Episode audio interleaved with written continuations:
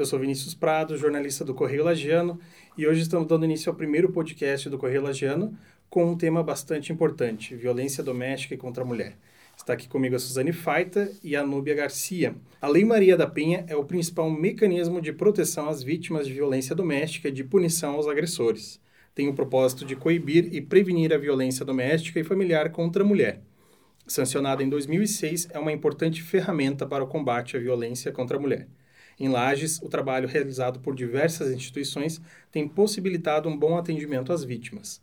Esse trabalho é fundamental porque há alto número de mulheres que procuram diariamente a Secretaria de Políticas Públicas para as Mulheres em Lages. Aliás, a única secretaria voltada para as mulheres no estado de Santa Catarina. A violência doméstica está diretamente relacionada com casos de feminicídio. Em Lages, neste ano, são dois casos e em Santa Catarina, quase 30, até a data de gravação do programa. Em janeiro, uma organização internacional divulgou um relatório apontando que o Brasil enfrenta uma epidemia de violência doméstica. O Brasil ocupa a posição incômoda de quinto lugar no ranking mundial de feminicídio. Em uma década, no Brasil, aumentou em 30,7% o número de homicídios de mulheres, segundo dados divulgados em maio no Atlas da Violência, organizado pelo Instituto de Pesquisa Econômica Aplicada, o IPEA. O estudo aponta a percepção de ter havido crescimento nos casos de feminicídio no país. O Correio Lagiano produziu uma reportagem sobre violência doméstica e as responsáveis por esse material, Nubia Garcia e Suzane Faita, vão contar como foi a produção desse material e explicar algumas coisas para a gente. Suzane, a primeira pergunta vai para ti. Uma coisa que chamou a atenção: por que o Atlas da Violência trata como homicídio quando trata dos números de morte de mulheres? Olá, Vinícius. É, é que o levantamento do Atlas, ele leva em consideração as informações, os registros no Sistema de Informações sobre Mortalidade do Ministério da Saúde, que utiliza uma classificação internacional de doenças. Então, nesse caso, não lida com questões de tipificação legal e muito menos a motivação que gerou a agressão. Por isso que o Atlas não trata como feminicídio, não tem como saber se aquela morte das mulheres foi feminicídio por outro lado, o próprio, uh, próprio Atlas informa que houve um aumento em uma década, né, que é 2007 a 2017, é o ano do Atlas, os, né, o recorte, é, aumentou em cerca de 30% os casos de feminicídio, mesmo sem ter a comprovação de que todas aquelas mortes foram feminicídio, dá para saber que aumentou o número de mulheres que morreram pela condição de mulher. E você acredita que esse, essa falta de tipificação interfere de alguma forma para as vítimas, para a vida das vítimas? É, no caso, deixa eu ver se eu entendi o que você está querendo saber. Como eles usam um sistema de informação do Ministério da Saúde, então não tem como saber exatamente se aquela morte foi por conta de gênero feminino. É, seria interessante conseguir ter isso, ter um dado concreto, pelo que o Atlas fala e outro, outros estudos também falam, o número correto de mulheres que morrem, é, que são é, por serem mulher, que, é o, que seriam enquadradas como feminicídio, seria mais interessante para a gente ter a real é, situação de mortes de mulheres no Brasil, porque a gente não tem um dado concreto, ele acaba sendo estimado, né? Até ah, direcionando para ti, Nubia, o Correio já fez diversas matérias sobre o tema de violência doméstica e violência contra a mulher. Qual é o diferencial desse material que vocês duas fizeram? Então, uh, eu acho que eu posso dizer que já há muito tempo a gente levanta essa bandeira, nós enquanto jornalistas, levantamos essa bandeira de defesa uh, da mulher que sofre violência doméstica. O, só que o que diferencia é que em todos os nossos outros materiais a gente sempre se preocupou muito mais em mostrar estatísticas, em falar de dados, uh, em trazer essas estatísticas do IPEA, de outros institutos que fazem pesquisas. Uh, e para esse material, a gente está trazendo uma parte um pouco mais humana. A gente entrevistou mulheres, a gente vai contar as histórias delas, a gente vai contar de que forma elas foram vítimas de violência e vai também no sentido de uh, mostrar isso para outras pessoas e fazer entender que coisas que às vezes, situações que às vezes a gente não entende como sendo violência, são sim violência e acarretam, e, às vezes culminam em violências maiores, como um xingamento, o reclamar de uma roupa, que às vezes a gente minimiza, vê como uma coisa sem muita importância dentro de um relacionamento, mas que lá no fim das contas podem somatizar e levar a algum tipo de violência mais extrema, mais agressiva. Então, acho que o principal ponto diferencial desse material especial que a gente trabalhou é trazer depoimentos de vítimas e contar histórias reais que aconteceram com mulheres aqui na nossa região. E como que surgiu a ideia da reportagem? Quanto tempo vocês ficaram produzindo? Suzane pode explicar um pouco para a gente? É interessante, eu quero complementar um, um pouquinho que a Núbia falou, que a gente trouxe primeiro um dado de feminicídio, né? Mas a gente está falando de violência doméstica. É que a, a violência doméstica, ela é, acaba, muitas vezes, no feminicídio. Ela é um degrau antes, às vezes. Então, a, a gente fala de violência doméstica, das mulheres que são vítimas de violência. Hum, a gente conversou com mulheres que deram esse depoimento, que conseguiram ser atendidas antes de acontecer um mal pior, que é a morte, né? Então, por isso que feminicídio e violência doméstica eh, estão muito, muito relacionados, né? A, a reportagem, ela surgiu, a ideia da reportagem em janeiro, mas nós já tivemos, já tínhamos ideia, ideias de grandes reportagens com o tema há muito tempo. Mas em janeiro sentamos para conversar sobre isso. Foi elaborada uma pauta um, onde o foco principal, como a Núbia falou, é a história das mulheres. A gente vai ter nessa reportagem vários dados, várias informações de atendimento, medidas protetivas, dados nacionais, estaduais de violência doméstica, de feminicídio, mas o foco são as mulheres que deram depoimento. Nós temos 10 depoimentos, 10 mulheres conversaram conosco e nós ficamos produzindo esse material, nós estamos produzindo desde março. A gente tinha uma outra jornalista, Andressa Ramos, que ia participar da reportagem, mas ela acabou se envolvendo com outro projeto e não conseguiu é, estar, é, não conseguiu contribuir com esse material. Então, nós assumimos e estamos aí bastante tempo é, ouvindo essas mulheres, é, coletando dados. É importante dizer que a gente só conseguiu falar com essas mulheres porque a gente teve uma parceria muito boa com a Secretaria da Mulher, né? Porque lá tem uma assistente social que a gente ficou muito próxima dela, a Berna, né? Que, que possibilitou. Inclusive, ela acompanhou todas as entrevistas que a gente fez e, e para dar confiança para essa mulher entrevistada, né? de que o nosso trabalho seria sigiloso, como é o da secretaria, né? Antes até de eu perguntar para vocês como foi ficar frente a frente com essas mulheres que sofreram violência, é, eu achava acharia interessante vocês também falarem do, dessa produção que ela é praticamente inteira feita por mulheres também, né? Por que escolher mulheres para falar de mulheres? Esse foi um cuidado que a gente teve de envolver mulheres em todas as etapas de produção, seja nós enquanto repórteres, seja quem vai, uh, quem fez a produção de diagramação, uh, quem fez as filmagens, as atrizes que a gente envolveu no material que a gente fez. Uh, o cuidado é a representatividade. A gente está tratando de um assunto que se refere a mulheres. Então, a gente precisa colocar mulheres debatendo isso, mulheres trazendo esse assunto à tona. Uh, eu acho que é uma coisa. É essencialmente a gente dar representatividade para a mulher. A mulher é a vítima, mas ela também tem que estar no lugar da executora, da pessoa que faz a história, que fala das coisas, né? E agora acho que é crucial, e vocês vão poder falar abertamente, como foi ficar frente a frente com essas mulheres. Tanto faz a, a quem começar, no Bio ou a Suzane. São histórias diversas, são mulheres diferentes, de idades diferentes, de graus de instrução, mas com algumas coisas muito semelhantes. Eu posso dizer das mulheres que eu entrevistei é, que havia sempre um ciúme envolvido. É, Nas minhas histórias também. A relação, as mães desses homens agressores, sempre muito protetoras. E isso foi uma coisa que me chamou muito atenção. Eu conversava com as meninas da secretaria com as mulheres da secretaria. É, e eu, eu pude fazer uma reflexão da minha vida enquanto mãe de um menino ouvindo essas histórias. Como que eu estou educando meu filho? Ok, eu estou educando para não ser um homem machista. Mas, mas eu tenho que cuidar também se eu não estou super protegendo e assumindo responsabilidades dele. Porque essas mães eu diria que em 100% dos casos que eu entrevistei, as mães desses agressores sempre assumiram responsabilidades que eram deles. Eu não estou culpando aqui as mães pela agressão. Quem agrediu foram seus filhos, foram esses homens.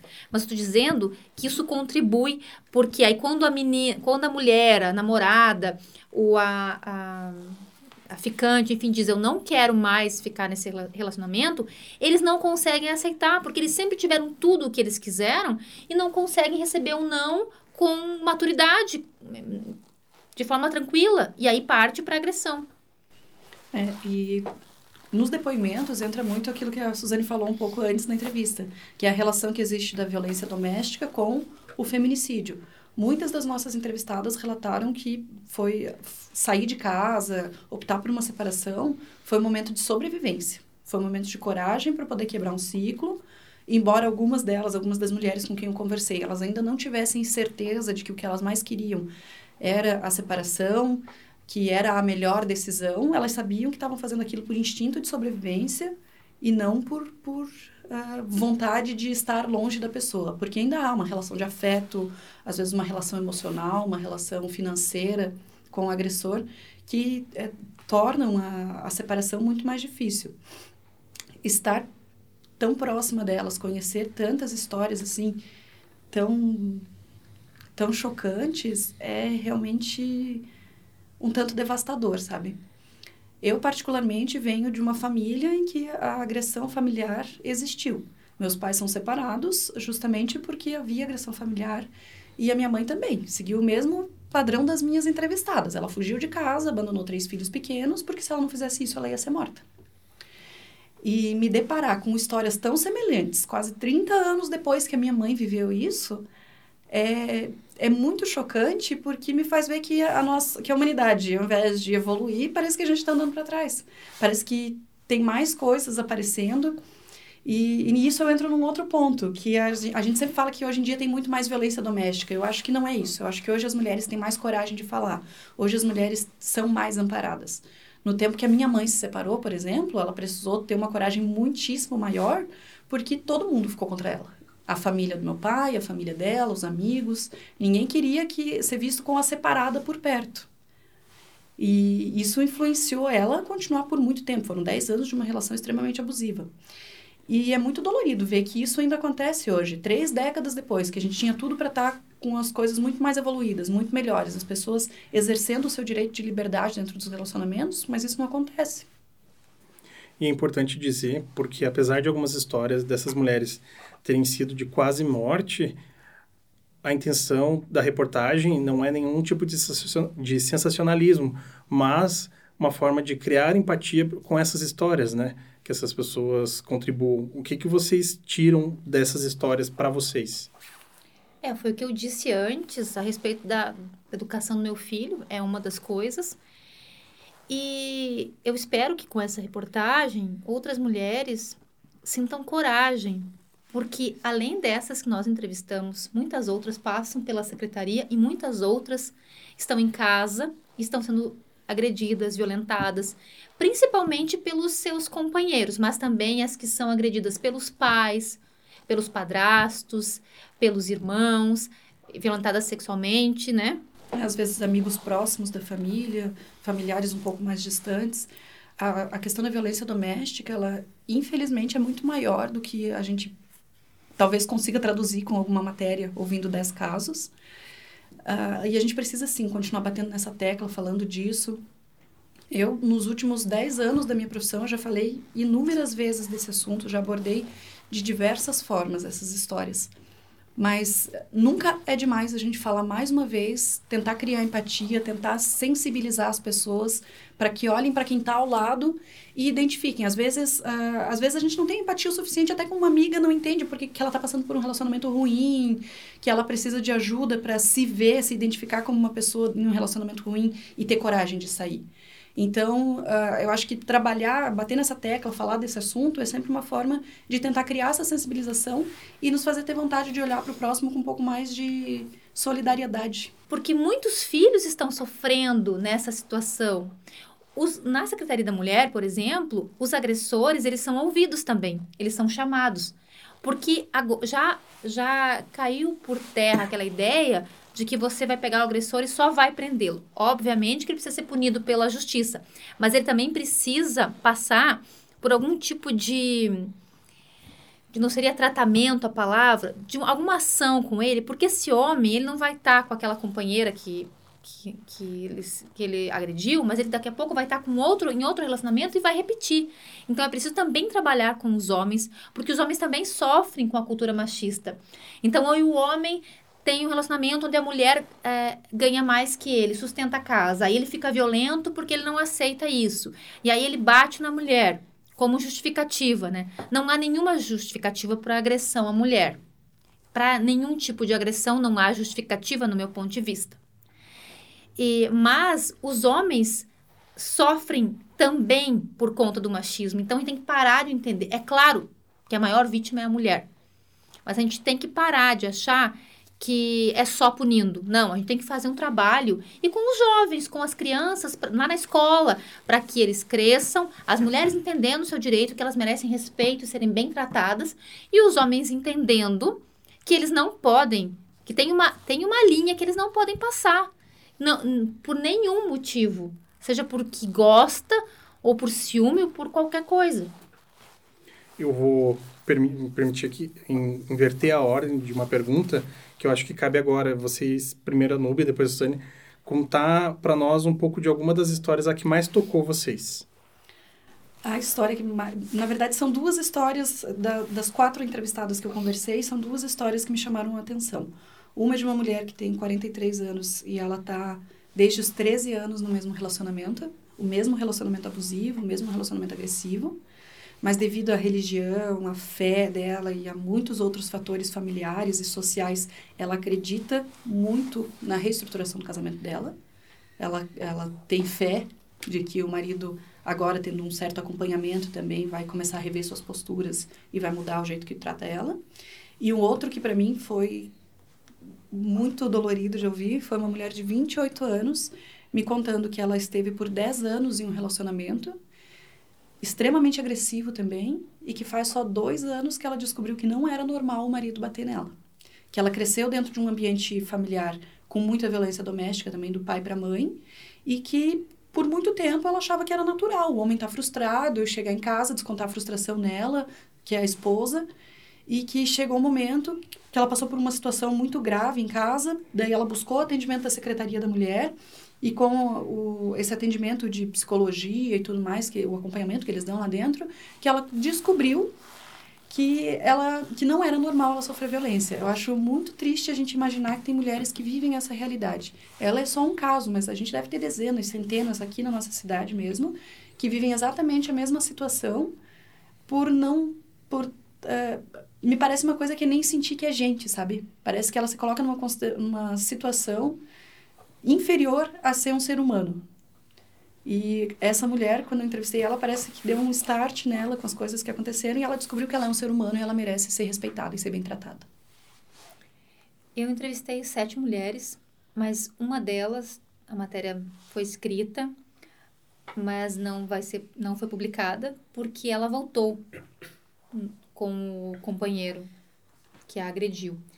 E a gente achou melhor, é, então, tirar essa, essa história.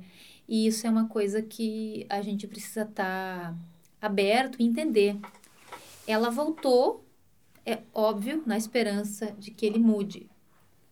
Provavelmente não vai acontecer, né? porque ele também não passou por nenhuma, nenhuma situação, não passou por uma não recebeu nenhuma ajuda para entender, né? Enfim, pode ter sido falado lá na secretaria, enfim, mas é muito pouco tempo para ter mudado totalmente. Eu não acredito nisso. Porque a gente entende que acontece isso. A pessoa tem uma dependência. Um outro caso também diferente é de uma moça no segundo relacionamento que ela foi difamada nas redes sociais. Olha como é isso.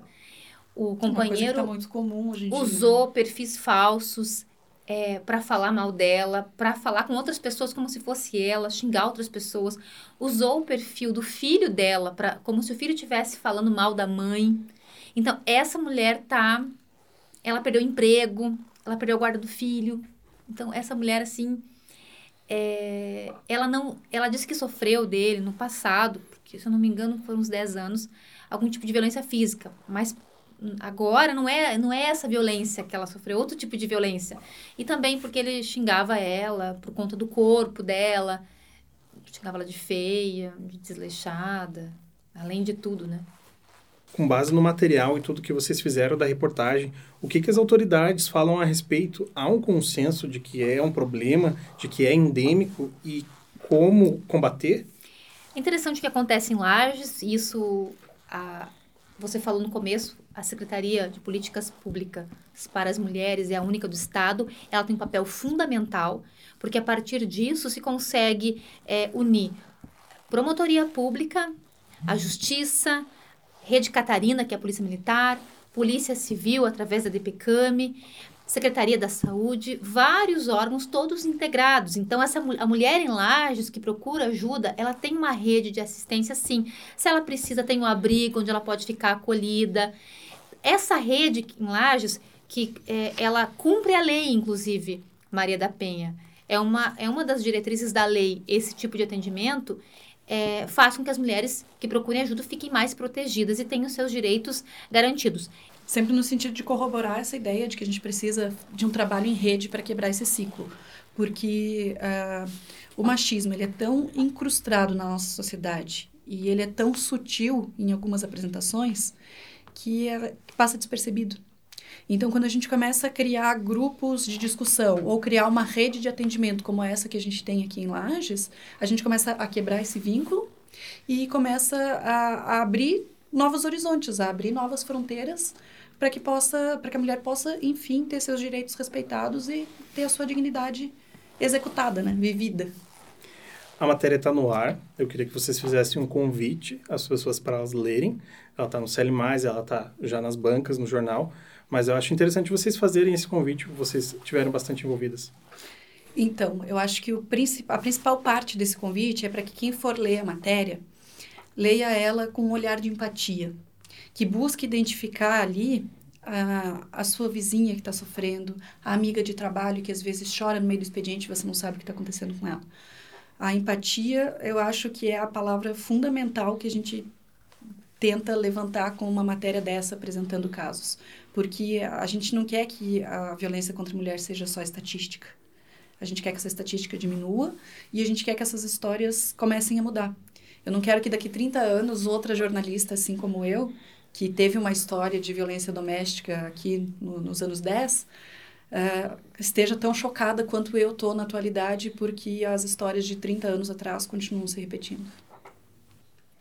Quero agradecer mais uma vez a presença de vocês aqui no estúdio para falar um pouco sobre essa primeira experiência também de falar sobre uma reportagem e os bastidores dessa reportagem. Quero agradecer a Uniplac por ceder o espaço e o estúdio para a gente gravar esse primeiro podcast. Agradecer ao Jari também por cuidar do nosso áudio aqui, do nosso som. E até a próxima, até o nosso próximo podcast.